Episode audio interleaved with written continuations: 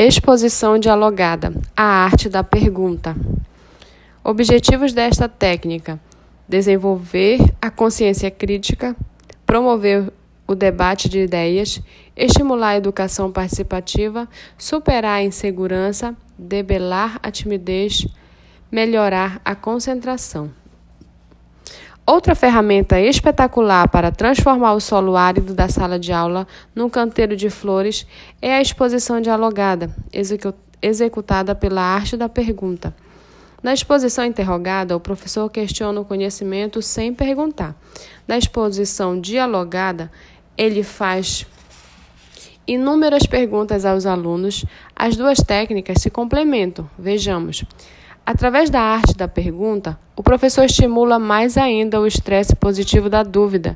Ele cativa a atenção dos alunos e penetra no território da emoção e no anfiteatro de suas mentes. O conhecimento pronto estanca o saber e a dúvida provoca a inteligência. Vygotsky, 1987. Todos os grandes pensadores foram grandes perguntadores. As grandes respostas emanaram das grandes perguntas. Em qual época é mais fácil aprender? Na infância? Por quê? Porque ela é a fase em que mais perguntamos e abrimos as janelas da mente. As crianças aprendem línguas com facilidade, não apenas porque estão menos entulhadas de informações na memória, mas porque são perguntadoras, interagem mais. Por que é mais fácil aprender uma língua diferente no país de origem dessa língua? O grande motivo é que, quando se vai para um outro país, se passa vergonha, enfrentam-se dificuldades. Nesta hora, os diplomas e os status sociais quase não têm valor. É preciso quebrar a cara para construir uma rede de relacionamentos e sobreviver. Para isso, precisamos perder o medo de perguntar.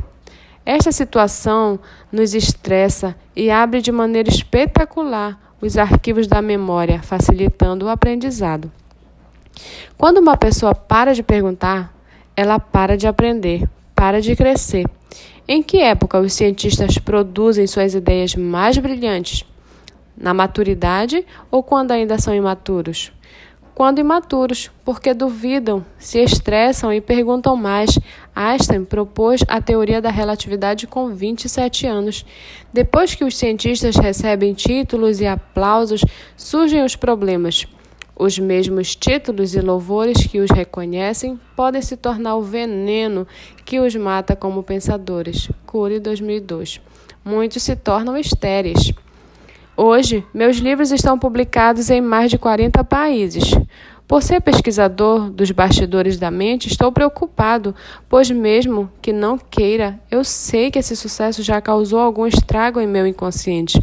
Preciso estar alerta, me reciclar e me esvaziar continuamente para continuar sendo um engenheiro de novas ideias. Você deixou de aprender ou continua voraz aprendiz? Muitos não percebem que deixaram de pensar. Um professor fascinante deve fazer pelo menos 10 perguntas para os alunos durante o tempo de uma aula. Deve primeiro fazer a pergunta para toda a classe. A pergunta já estressa positivamente os alunos a melhorar a concentração. Se ninguém se atrever a responder, ele deve chamar um aluno pelo nome e perguntar-lhe. Independentemente da resposta, o aluno deve ser elogiado pela sua participação. Os alunos mais arredios são conquistados com esse procedimento.